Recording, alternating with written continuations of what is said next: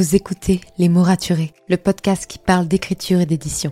Je m'appelle Margot de Seine et je suis autrice de romans imaginaires en young adulte, notamment de la saga de dystopie fantastique Absolue, paru chez Big Bang, numéro 1 des ventes jeunesse à sa sortie.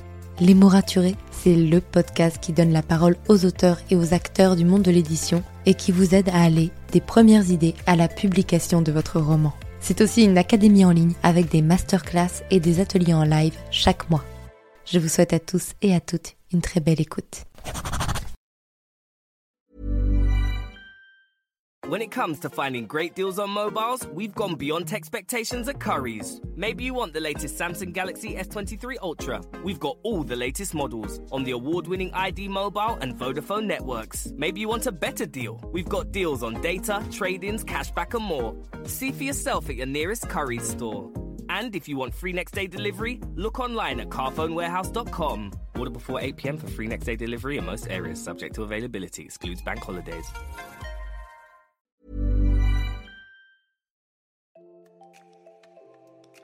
Vous écoutez Les mots raturés, podcast d'écriture, d'édition et de communication.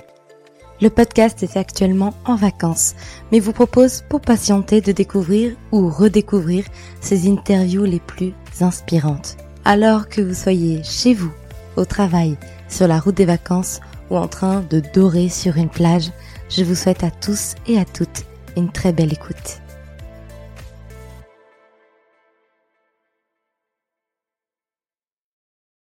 Hey, je suis ravie de vous retrouver pour ce nouvel épisode de podcast. Aujourd'hui, j'ai l'immense honneur, le grand privilège de recevoir Victor Dixon, franco-danois vivant aux États-Unis, qui est l'auteur de sagas connus à l'international dans le grand genre de l'imaginaire. De Phobos à Vampiria, il vient nous parler dans cet épisode du rôle de l'auteur dans l'adaptation de ses œuvres, que ce soit dans la traduction, en BD, en série télévisée ou en carte de tarot. Je le remercie encore parce que c'était un super moment pour moi. J'étais tout à fait à son écoute. Vraiment, c'est une personne adorable, bienveillante, à l'écoute. Et j'étais vraiment heureuse de le recevoir sur le podcast. N'hésitez pas à aller le suivre sur ses réseaux sociaux. Il est tout aussi bienveillant et tout aussi dans le partage. Sur ce, je vous laisse avec l'épisode du jour. Bonne écoute. Bonjour Victor. Bonjour. Je suis vraiment ravie de te recevoir, comme je te le disais justement en off et bah, de t'accueillir ici sur le podcast. C'est un grand honneur pour moi, surtout que c'est pour l'épisode 100 du podcast, donc c'est un peu quelque chose. Ah bah, je, suis particulièrement touché. Bah, moi, moi, de même. Pour toutes les personnes qui ne te connaîtraient pas, ça m'étonnerait, mais on ne sait jamais. Est-ce que tu pourrais rapidement te présenter, s'il te plaît? Alors, je suis Victor Dixon, je suis auteur, publié depuis maintenant, je pense, une douzaine d'années. Euh, J'écris dans les genres dits de l'imaginaire, euh, que ce soit la fantasy ou la science-fiction, c'est vraiment mon, territoire de prédilection. Déjà comme lecteur, c'est ce que je préfère, et puis aussi euh, comme auteur, euh, voilà, les, territoires que j'aime défricher. Tout à fait. Est-ce que justement le fait d'avoir voyagé beaucoup en étant jeune, donc en Europe, et de vivre aujourd'hui aux États-Unis, ça a eu un impact sur ta vision de l'écriture de l'imaginaire? J'ai l'impression que les voyages les plus importants qu'on fait sont souvent en imaginaire et en littérature. J'ai l'impression finalement d'avoir plus voyagé à travers les livres qu'à travers euh, le, les pays, même si j'ai vécu effectivement euh, en Irlande, euh, aux États-Unis, à Singapour. Sans doute ça vient, ça vient nourrir l'inspiration, peut-être, mais pas directement. C'est-à-dire que je ne prends pas des lieux tels quels ou des personnes que j'ai rencontrées pour les plaquer dans des romans. Ça, va plutôt être un bruit de fond qui va venir comme ça nourrir l'inspiration. Et quand je pense à ce qui m'a inspiré pour mon écriture, c'est plus volontiers des, des, lectures qui me viennent à l'esprit que, que, des lieux finalement. Quel type de lecture? Je suis curieuse du coup. Alors souvent on me demande, ben, comme on demande à beaucoup d'auteurs hein, quand on les, les interviewe, les, les, lectures qui les ont marqués, qui les ont conduits à vouloir écrire. Et je fournis toujours la même réponse, c'est Le Seigneur des Anneaux euh, de Tolkien et en fait tout le corpus tolkienien euh, qui m'a, qui a été une énorme gifle à l'adolescence quand j'ai découvert ça j'ai découvert le, pouvoir en fait créateur, démiurgique de la littérature, cette capacité de créer entièrement des mondes qui soient aussi vrais, voire même plus vrais que notre monde. Ça rejoint ce qu'on disait tout à l'heure sur les voyages. Et Tolkien, on le sait, il a inventé euh, une histoire, certes, mais aussi une géographie, euh, euh, des coutumes, des langages. Quand j'étais ado, hein, je crois que j'ai lu Le Seigneur des Anneaux à, à, 13 ans la première fois, puis je l'ai relu nombreuses fois ensuite. Euh, j'étais tellement obsédé par cela que je suis allé en Angleterre acheter les dictionnaires delphiques euh, qu'on ne trouvait pas en France à l'époque pour apprendre le, le, Kenya et le Sindarin. j'étais assez fluent, comme on dit. je le parlais assez couramment quand j'étais ado. Là, c'est un peu rouillé depuis. mais voilà, j'étais complètement immergé dans, dans la terre du milieu. Et, et c'est ça le pouvoir de la littérature, c'est de pouvoir nous extraire du monde et nous projeter dans un autre monde auquel on croit vraiment. C'est ce que j'essaie de faire à, mon humble échelle à travers mes romans de, de fantasy notamment. Oui, en plus, euh, tu n'écris pas que de la fantasy et tu, écris aussi de la science-fiction. Moi, c'est quelque chose qui me touche beaucoup puisque c'est le genre dans lequel j'écris. Et euh, que ce soit dans Phobos, Cogito ou Instant'a, tu as imaginé à quoi pourrait ressembler notre futur à partir de nos problèmes actuels, donc euh, notre rapport à l'image, à l'intelligence artificielle, à l'environnement. Pour toi, donc, écrire des romans jeunesse et imaginaires aussi engagés, parce que pour le coup, ils ont beau être foisonnants dans l'univers, ils sont très engagés. Est-ce que c'est un moyen de faire aussi évoluer les consciences, mais de façon très douce?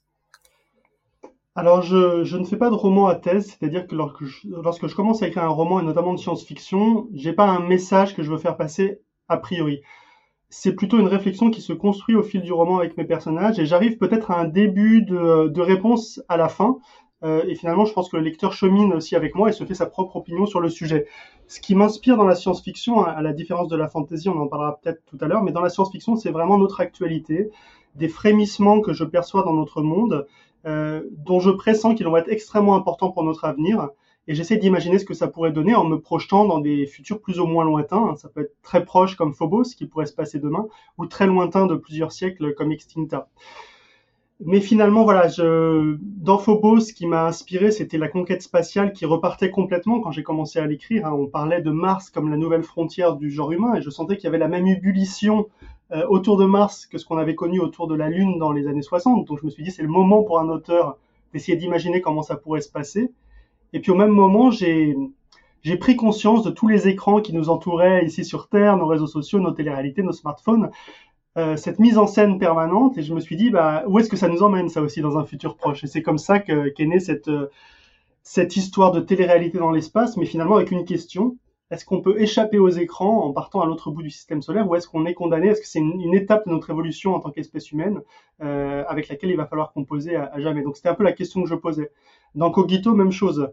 Quand j'ai commencé à l'écrire, euh, je lisais de plus en plus dans la presse euh, que l'intelligence artificielle allait complètement révolutionner notre société avec plein de progrès hein, qui vont être apportés en médecine, même pour l'écologie, et en même temps des challenges, des défis auxquels on n'est pas préparé, qui font pas l'objet d'un débat démocratique euh, aujourd'hui, notamment le, le, remplacement de 90% des emplois par, par, des machines.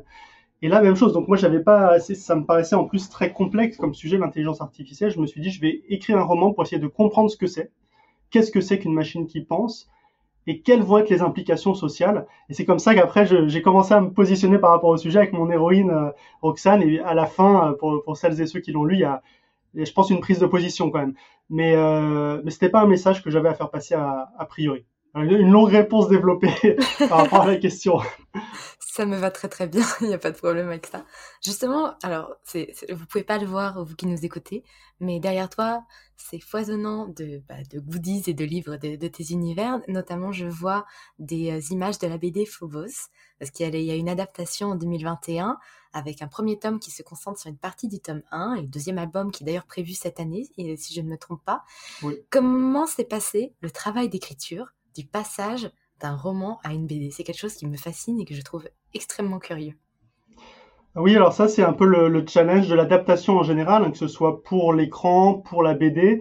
Euh, c'est une transformation et c'est une réinvention. Euh, il faut se dire à chaque fois qu'on a un matériau de départ qui est l'histoire et on va s'associer à d'autres artistes qui vont en livrer leur vision et recréer euh, en fonction du, médium pour la bande dessinée, ça reste assez euh, confortable parce qu'on est finalement euh, que, trois intervenants. Il y a le scénariste, euh, le dessinateur et le coloriste. Donc ça reste une petite équipe, on peut s'entendre. quand on parle d'écran et d'audiovisuel, c'est des équipes beaucoup plus larges, donc il faut aussi lâcher prise encore plus. Un, scénario, c'est finalement une matière qui est destinée à être détruite dans le processus de création d'un film parce que chacun s'en empare, le metteur en scène, les, acteurs, et puis il y a quelque chose de nouveau qui émerge à la fin. C'est un peu magique la manière dont un film peut se faire. Mais pour la BD, donc euh, dont, je, peux témoigner, euh, ça reste dans le dialogue en fait au, quotidien avec les artistes qui travaillent avec moi, donc avec euh, Eduardo Francisco pour la bande dessinée. moi, j'ai d'abord passé mon roman sous forme de script de BD, ce qui était assez facile dans le cadre de Phobos, car Phobos était déjà écrit un peu comme un script. en tant que roman. Hein. J'ai divisé le roman non pas en chapitres traditionnels, mais en séquences. Hein. On a le chant, le contre-chant, le hors-chant. Comme c'est une histoire qui parle d'images, je me suis dit que cette forme était intéressante.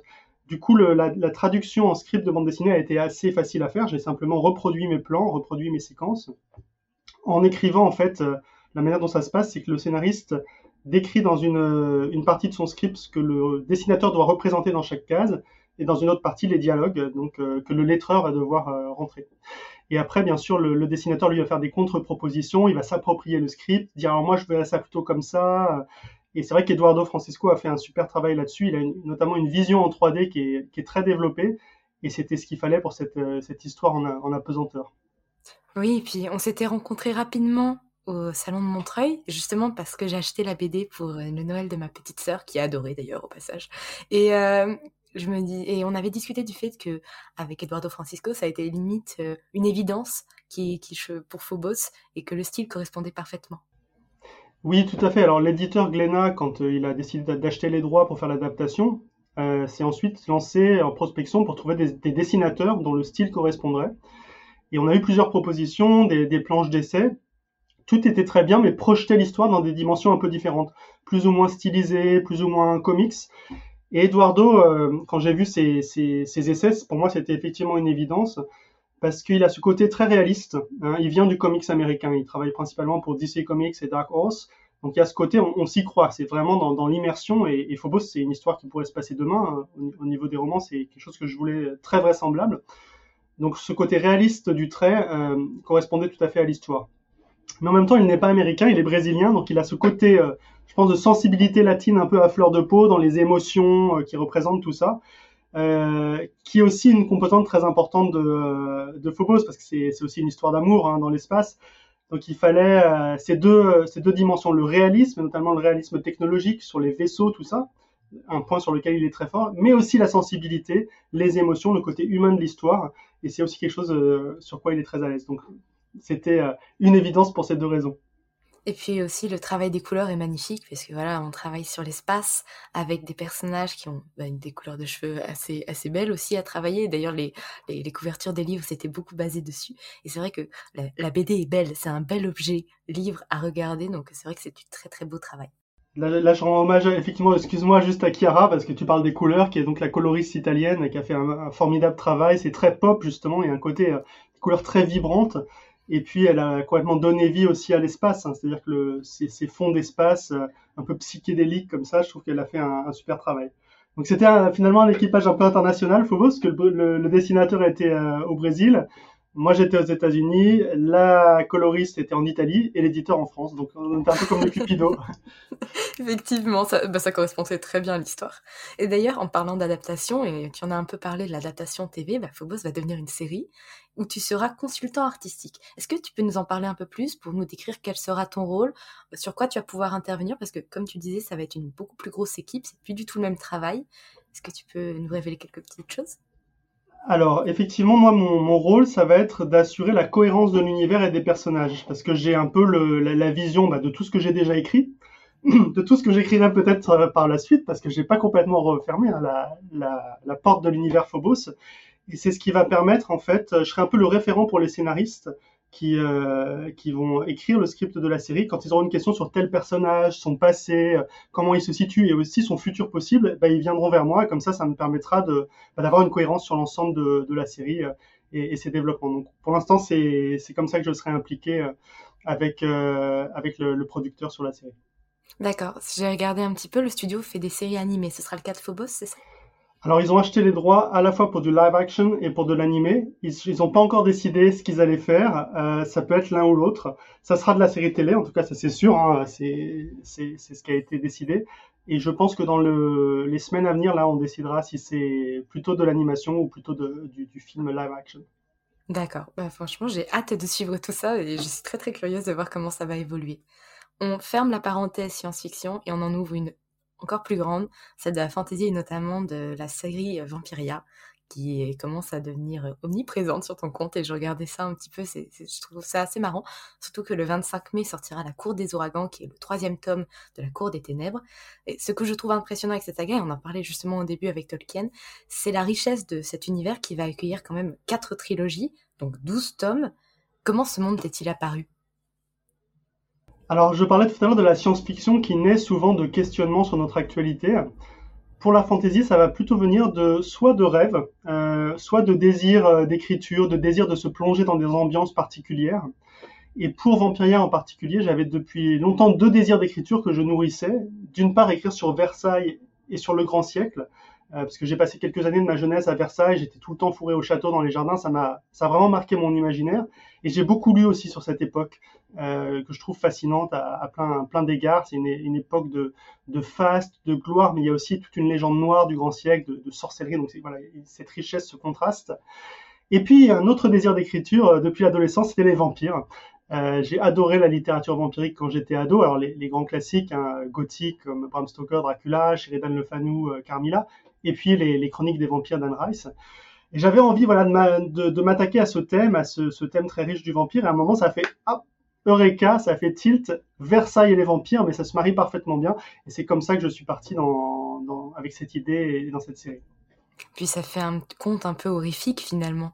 Et c'est, je trouve ça bien, c'est pas quelque chose qu'on voit assez souvent aujourd'hui. Parce que voilà, on a eu l'époque où les vampires ont été très très euh, romantisés euh, dans les années 2010. Et c'est vrai que c'est un retour à quelque chose de plus horrifique que, j'aime beaucoup personnellement. Voilà, c'est vrai que le, vampire, euh, il a cette. D'ailleurs, c'est la, la, réalité de tous les grands mythes littéraires. Ils peuvent être réinventés, ils traversent les âges, ils traversent les époques, et chaque auteur peut en livrer sa version. C'est le cas du vampire. C'est le cas aussi des contes de fées que j'aime tant et qui me servent aussi d'inspiration, hein, notamment dans Jack Spark et dans, Animal. Les contes de fées, ça paraît très simple en surface, mais il y a une grande plasticité, ce qui fait qu'on peut raconter ces histoires, on peut les projeter, je pense aux chroniques lunaires, dans, le futur, enfin, dans le passé, dans d'autres univers, et, ça reste toujours aussi, aussi solide et aussi, euh, euh, aussi interpellant pour le lecteur. C'est le cas du vampire. Et le vampire qui m'a marqué moi ado, c'est celui dont je parlais tout à l'heure. Donc c'est un vampire vraiment horrifique, monstrueux, dangereux, qui fait peur, qui a une part de séduction aussi, mais toujours une part de danger. Et ça a été un petit peu gommé effectivement par la vague de la bitlit. Et j'avais envie de retourner à ces sources euh, gothiques horrifiques du vampire. Et c'est ce que, ce que j'essaye de faire dans Vampiria. Oui, je vois ça. Et j'ai vu aussi que dans la cour des ouragans, on ouvre encore un peu plus l'univers, puisque là, on va partir dans un univers plus pirate. Est-ce que tu peux nous en parler un petit peu? Sans spoiler, bien sûr, pour tous ceux qui n'ont Alors oui, je... les lectrices et les lecteurs qui me connaissent savent que je suis, j'essaie d'être le plus secret possible pour pour ne pas spoiler. Ce que je peux dire, c'est qu'effectivement, dans, dans cette série, j'ai le principe d'aller dans un lieu différent dans chaque tome. C'est ce qui me permet d'explorer ce monde de la vampiria. Euh, le premier, la cour des ténèbres, c'était euh, à Versailles. Le second, la cour des miracles à Paris. Et le troisième, je prends le large euh, et je vais vers les Antilles. Donc ça va se passer voilà dans les Antilles françaises notamment. Euh, mais pas celle qu'on connaît aujourd'hui, car le monde est resté figé depuis 300 ans dans les conditions du XVIIe siècle. Hein, c'est le postulat de départ de Vampiria. Louis XIV, en 1715, euh, au lieu de mourir, euh, s'est transmuté en vampire, le premier de l'histoire. Le roi Soleil est devenu le roi des ténèbres, et depuis, il règne sur l'Europe, par extension sur le monde, monde qui est resté figé dans le temps, tout comme les vampires sont eux-mêmes figés dans le temps. Donc voilà, on va, on va voguer vers des, vers des Antilles baroques qui sont euh, sous le joug des vampires, mais où des germes de, de rébellion s'allume aussi bien chez la fronde, euh, la fronde du peuple, ça les lecteurs de, de Vampiria connaissent, que peut-être parmi les pirates euh, qui sont incontrôlables par essence. D'accord.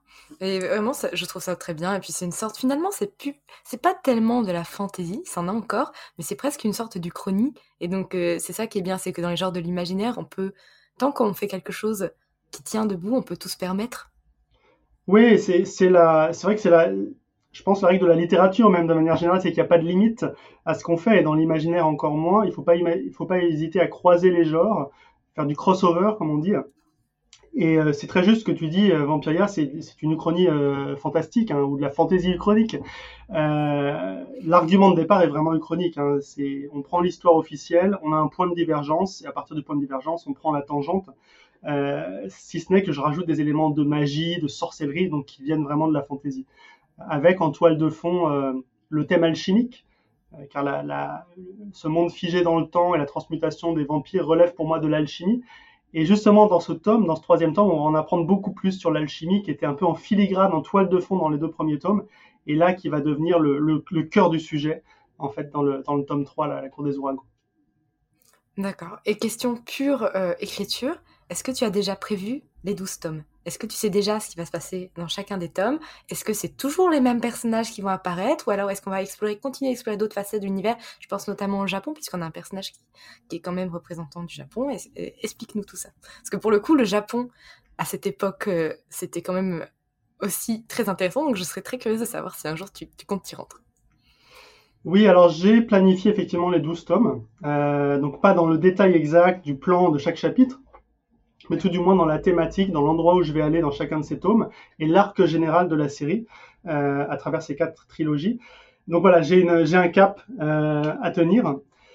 Et ensuite, ça me permet, comme je disais dans chaque tome, d'aller dans un lieu différent, et chaque trilogie sera aussi une unité qui se tient d'un point de vue narratif, avec une vraie boucle qui se ferme. Alors c'est déjà vrai au niveau de chaque tome par rapport à Phobos, hein, les, lecteurs qui m'ont lu dans mes différentes séries, Phobos ça s'enchaînait euh, avec un gros cliffhanger à la fin de chaque tome, donc fallait vraiment voir la suite. On était dans un montage comme le montage de, la chaîne Genesis et, l'histoire prend vraiment les quatre tomes pour se raconter.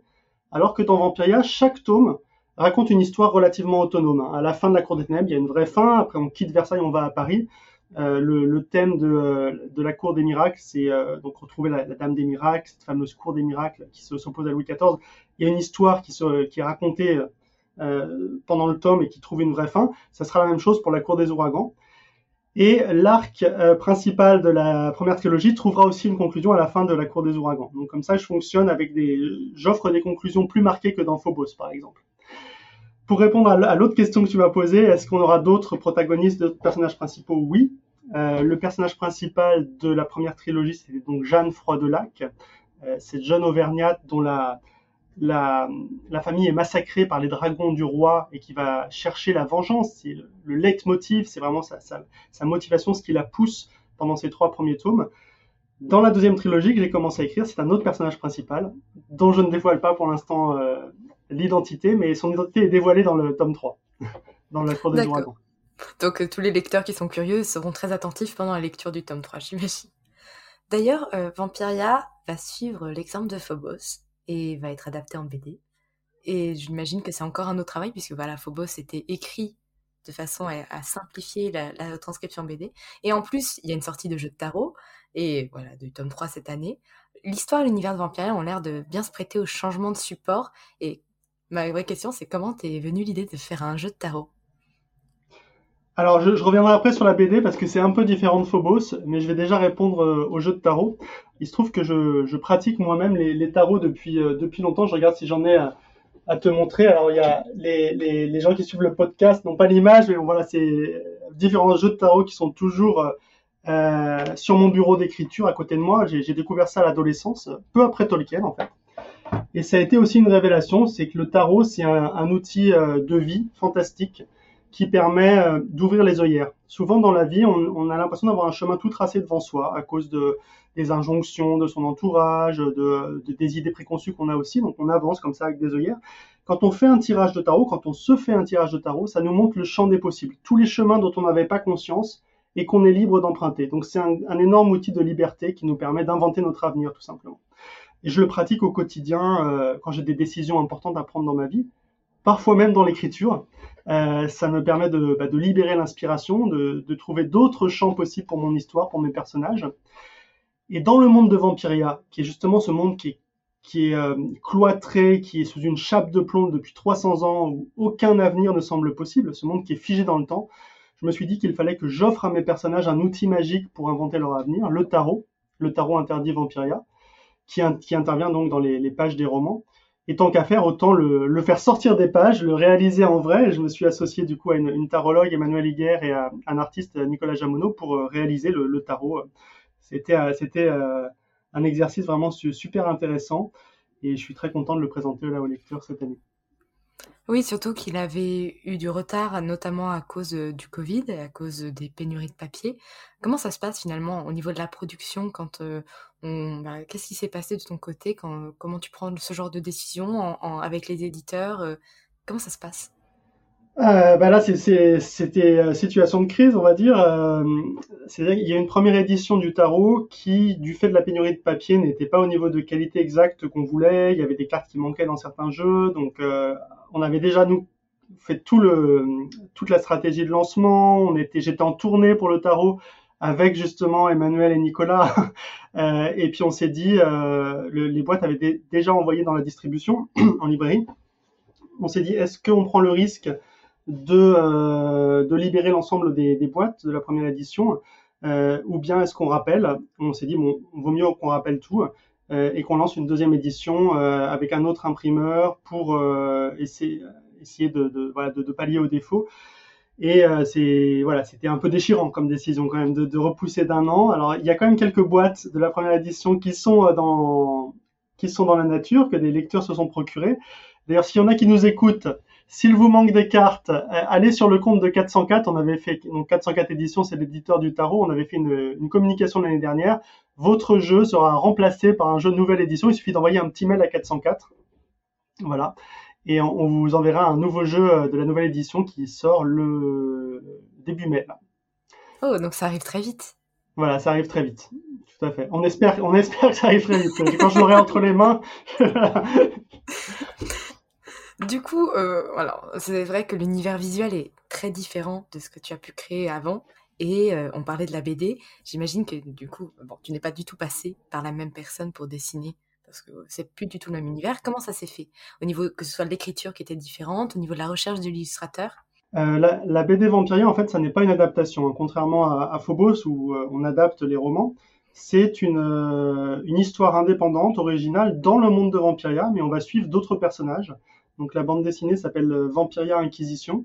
Et je me place cette fois-ci du côté des méchants, pour ainsi dire, du côté des vampires. Et on va voir les ressorts de l'inquisition vampirique, donc ce bras armé de la religion vampirique qui, euh, qui réprime l'hérésie et la rébellion partout où elle se niche. Euh, donc c'est une création complètement originale. Le, script, euh, j'ai inventé les personnages, l'histoire. Et il a fallu effectivement trouver un illustrateur dont le style corresponde. Et pour le coup, autant Phobos, je voulais quelque chose de très réaliste, parce qu'on est dans de la pro prospective, dans la science-fiction proche. Autant pour Vampiria, je, je, voulais être dans cette ambiance baroque, très riche, décadente, stylisée, un peu à la Tim Burton. Et euh, c'est comme ça qu'on a trouvé euh, Eder Messias, le dessinateur. Le hasard étant qu'il est aussi brésilien, comme Eduardo. Donc voilà, on a deux, deux, artistes brésiliens, mais dans des styles très différents. Euh, entre, euh, entre Phobos et Vampiria Inquisition.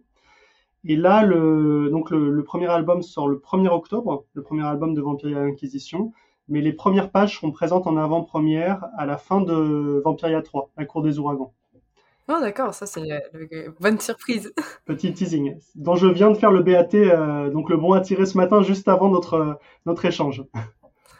Bah écoute, je suis très heureuse de savoir ça en exclusivité. Mais alors, comme c'est une nouvelle histoire, vraiment, je, je, je me pose plein de questions. C'est-à-dire que comment tu vas construire un personnage c'est pas la même genre de construction que construire un personnage littéraire du coup surtout que là tu ne passes pas sur quelque chose d'existant donc directement tu vas écrire un script comme tu écrirais un script bah voilà de BD sans, sans te poser avant sur la partie roman. Vraiment tu, tu te mets directement en état de BD est-ce que ça change quelque chose dans le processus créatif?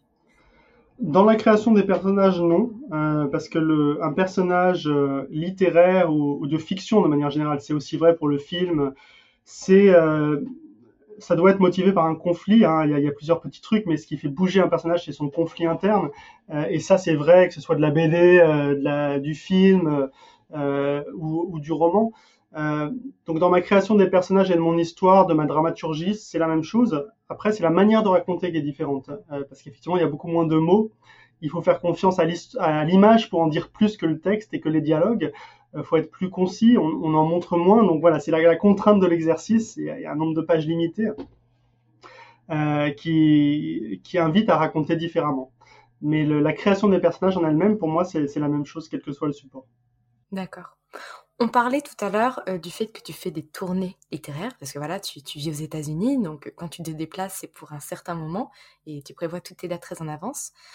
Euh, Aujourd'hui, tes livres ne sont plus uniquement disponibles en France, ils le sont également à l'international, Royaume-Uni, Allemagne, Pologne, Pays-Bas.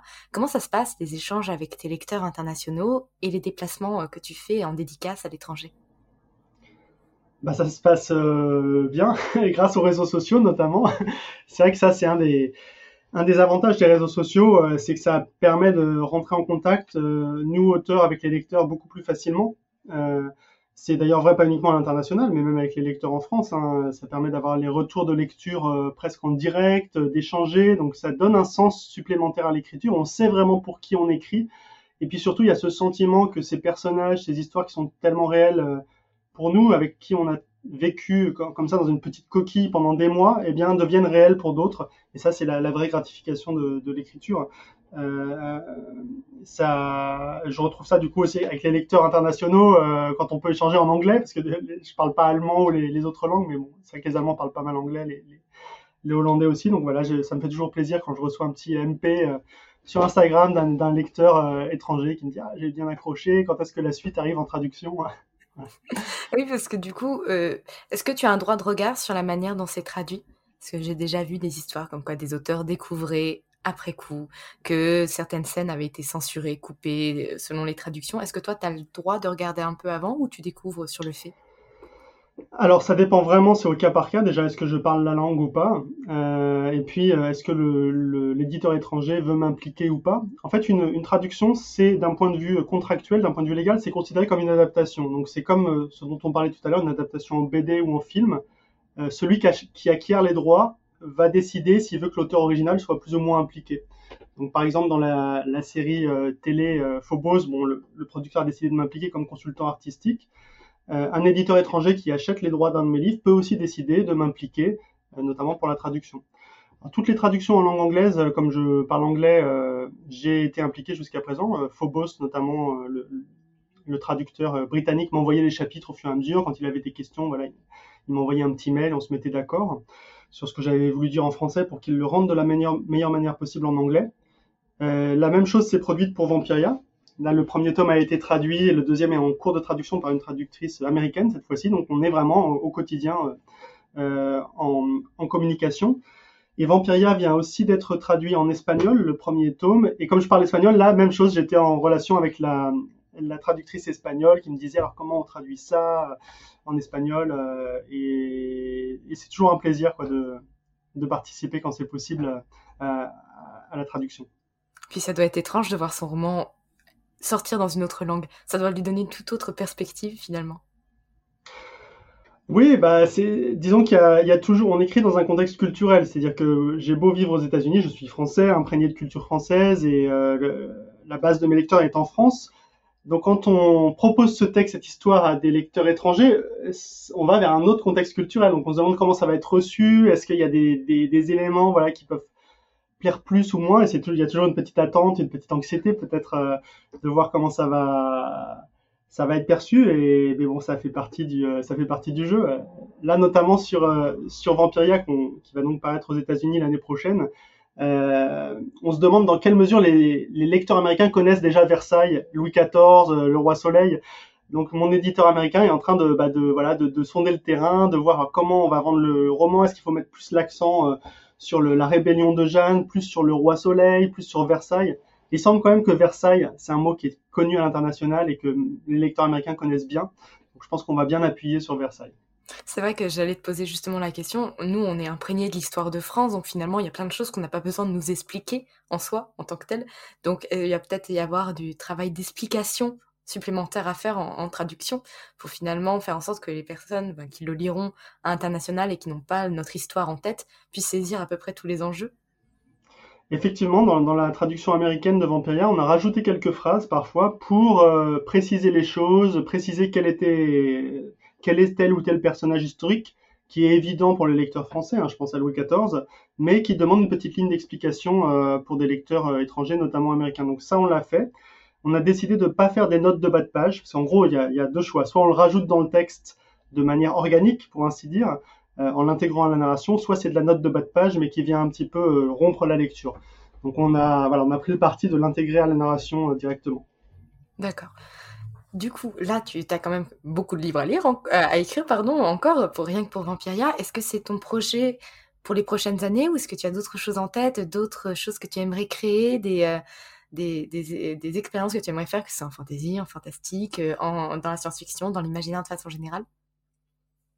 Alors j'ai trop de projets, c'est un peu mon problème. il, y a, deux types d'auteurs, je pense. Il y, a, il, y a, il y a le syndrome de la page blanche chez certains, et puis il y a le syndrome du trop plein chez d'autres.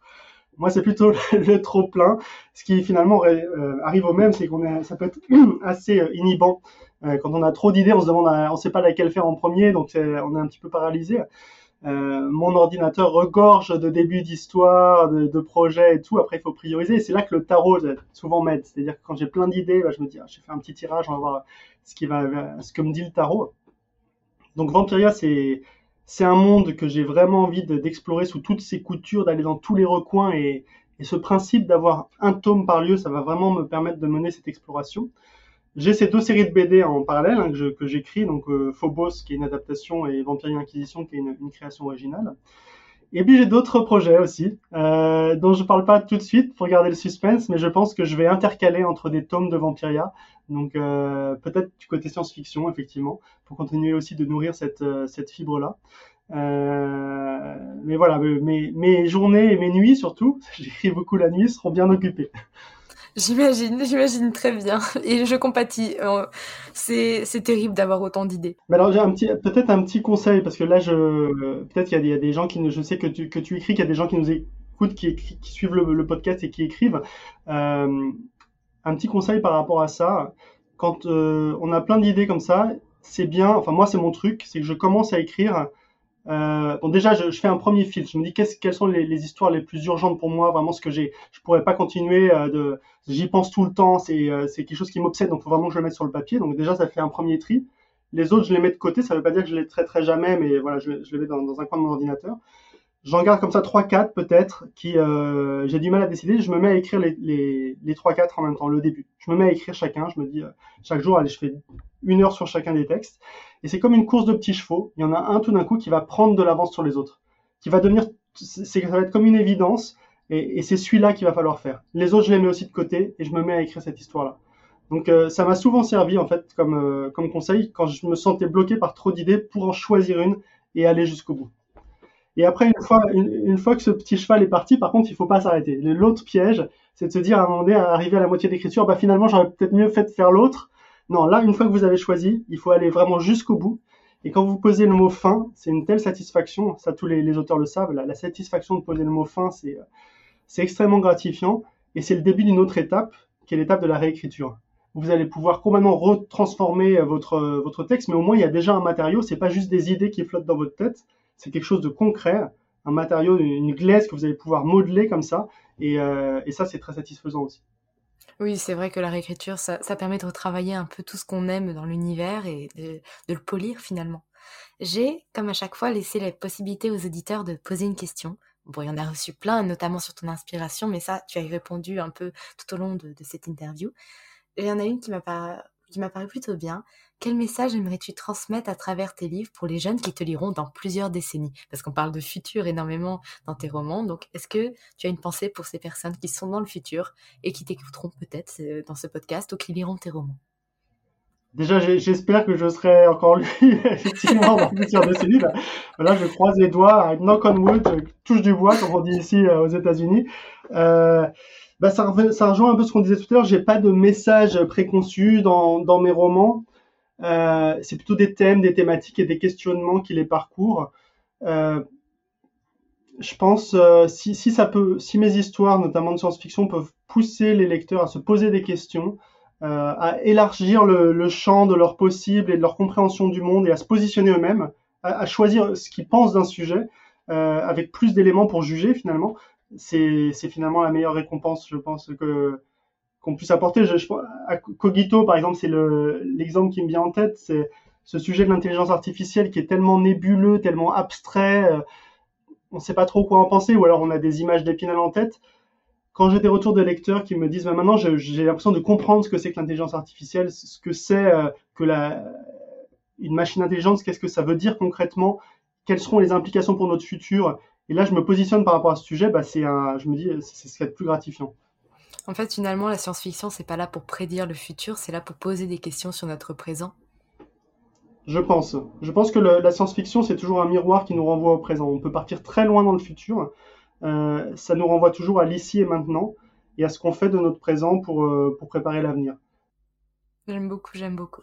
Et donc, comme tu l'as si bien dit, j'ai énormément d'auteurs qui me suivent et qui écoutent ce podcast. Si tu devais leur donner trois conseils, donc trois conseils à un jeune auteur qui souhaite écrire l'imaginaire, qui s'est jamais lancé dedans, quels seraient-ils Alors c'est toujours difficile de donner des conseils parce qu'il y a pas de, il y a autant de manières d'écrire que d'écrivains. Euh, c'est d'ailleurs la, richesse de la littérature, hein, qu'il n'y a pas de limite. On en parlait tout à l'heure. Euh, ceci dit, il y a peut-être quelques règles euh, qui, à mon avis, valent, en tout cas, sont, sont intéressantes à appliquer. D'ailleurs, pas forcément que pour l'imaginaire, mais pour le, roman en général. La première, c'est la régularité. Quand on écrit du roman, je pense qu'il faut avoir une certaine discipline, se donner un rendez-vous avec soi-même, avec son histoire, régulièrement, idéalement tous les jours. si on peut pas, au moins toutes les semaines et s'y tenir. Faut pas attendre, faut pas tomber dans le piège d'attendre l'inspiration ou le moment propice où tout est parfait autour de soi, parce que c'est le meilleur moyen de ne bah, pas y arriver au final. C'est comme un marathonien qui veut faire le marathon, faut qu'il court un peu tous les jours pour s'entraîner, euh, pour faire la, course euh, en entier. Euh, il y a certains jours ça coulera tout seul, d'autres jours ça faudra vraiment forcer un peu, peut-être s'astreindre à un nombre de mots, mais au final vous aurez ce matériau, c'est ce dont je parlais tout à l'heure, hein, vous aurez ce texte peut-être qui sera pas complètement peaufiné, mais vous pourrez le retravailler. Euh, ce qui m'amène à mon deuxième conseil. Le retravail, c'est, euh, ça peut paraître rébarbatif. Et quand j'ai commencé à écrire, j'aimais pas du tout cette phase-là. La phase de réécriture, je me disais une fois que j'ai posé le, point final, je passe à autre chose. Et maintenant, avec le métier, c'est ce que je préfère. Euh, le fait justement de ciseler, de tourner autour de cette figure qu'on a commencé à sculpter, mais d'en, changer des, aspects, d'en, peaufiner les moindres détails, de faire en sorte que l'histoire soit la plus efficace possible, la plus de resserrer les choses aussi, de couper dans le texte, euh, bah, c'est quelque chose voilà qui est qui, un plaisir d'écriture qui je pense qui se développe au fur et à mesure. Il faut pas faut pas en avoir peur. On m'a demandé trois conseils. un troisième, euh, allez un petit conseil un, peu bon peut-être plus standard euh, pour pour l'imaginaire justement et pour la fantaisie notamment. Euh, c'est bien que vous réfléchissiez à votre monde euh, avant de vous mettre à écrire. Tous les aspects de world building, comme on dit, hein, la, création du monde. Euh, essayez au maximum de vous imprégner de ce monde, de, de décrire ses coutumes, d'écrire, de faire une petite carte pour sa géographie, d'imaginer plein de choses que vous n'avez pas forcément prévu de mettre dans votre histoire, mais qui vont être présentes dans votre tête. Et quand vous écrirez, ça sera, ça, ressortira, ça viendra enrichir votre votre style. Le monde sera d'autant plus réaliste pour le lecteur que vous l'aurez pensé euh, dans son intégralité en back-office. Et même si vous ne mettez pas tout sur la page, en fait, euh, l'impression de réalisme sera d'autant plus forte pour le lecteur. Donc ça, c'est peut-être un, conseil qui est plus, plus propre à la fantaisie et à la création de mondes imaginaires. Merci énormément. Vraiment, déjà, je trouve que les conseils sont très très bien. Et puis merci euh, de d'être venu, d'être aussi d'être aussi proche. C'est-à-dire de ne pas avoir le côté ne pas avoir de barrière avec tes lecteurs parce que voilà, tu repartages tous les, commentaires, tous les, les, les, posts que les gens font à propos de, de leur lecture sur tes romans. Et rien que pour ça, je, je souhaitais te remercier. Euh, à Montreuil, j'avais trouvé génial euh, ta tenue aussi, il faut le ah dire. tu, étais le, plus stylé. voilà, c'est un peu comme le tarot interdit. Moi, j'adore en tant que lecteur, en fait, quand les univers imaginaires se prolongent au-delà du livre. Une fois qu'on a refermé le livre, bah voilà, il y a encore donc j'ai essayé de m'emplumer pour Montreuil, voilà, d'être un peu en, tenue baroque. Euh, il va falloir que je, je, trouve ma tenue pour la prochaine tournée en mai. Là, la cour des ouragans, je vais aller du côté pirate, je pense. Je suis en train de réfléchir à un costume adéquat. Il va peut-être falloir investir dans un chapeau. Voilà, exactement. Et un crochet. Et un crochet, c'est important. Quoique pour signer, après, c'est voilà. compliqué. Hein. à tremper dans l'encrier. ça pourrait être amusant, mais ça risque de rallonger encore euh, les files d'attente, puisque tu risques de mettre un peu plus de temps à signer. Effectivement. Voilà, donc merci énormément. Comme d'habitude, je renvoie vers tous tes réseaux sociaux, vers tous tes livres, et parce qu'il y a, y a de tout. Donc n'importe qui peut trouver son bonheur dans, dans, tes romans et trouver quelque chose qui, qui lui plaira. J'étais vraiment ravie de te recevoir sur le podcast et que tu prennes un peu de temps euh, pour discuter avec moi ici et pour les auditeurs. Voilà, merci énormément. Avec grand plaisir. Merci de m'avoir reçu et à bientôt alors dans les pages, en salon, euh, sur euh, un podcast. Les occasions ne manquent pas. Exactement. à bientôt. Au revoir. Merci pour votre écoute. Pour soutenir le podcast, n'oubliez pas de vous abonner et n'hésitez pas à laisser une note et un commentaire sur votre plateforme d'écoute préférée. Vous n'imaginez pas combien cela aide le podcast. Retrouvez toutes les actualités du podcast sur le compte Instagram les.mots.raturés et en newsletter. À très bientôt pour un nouvel épisode.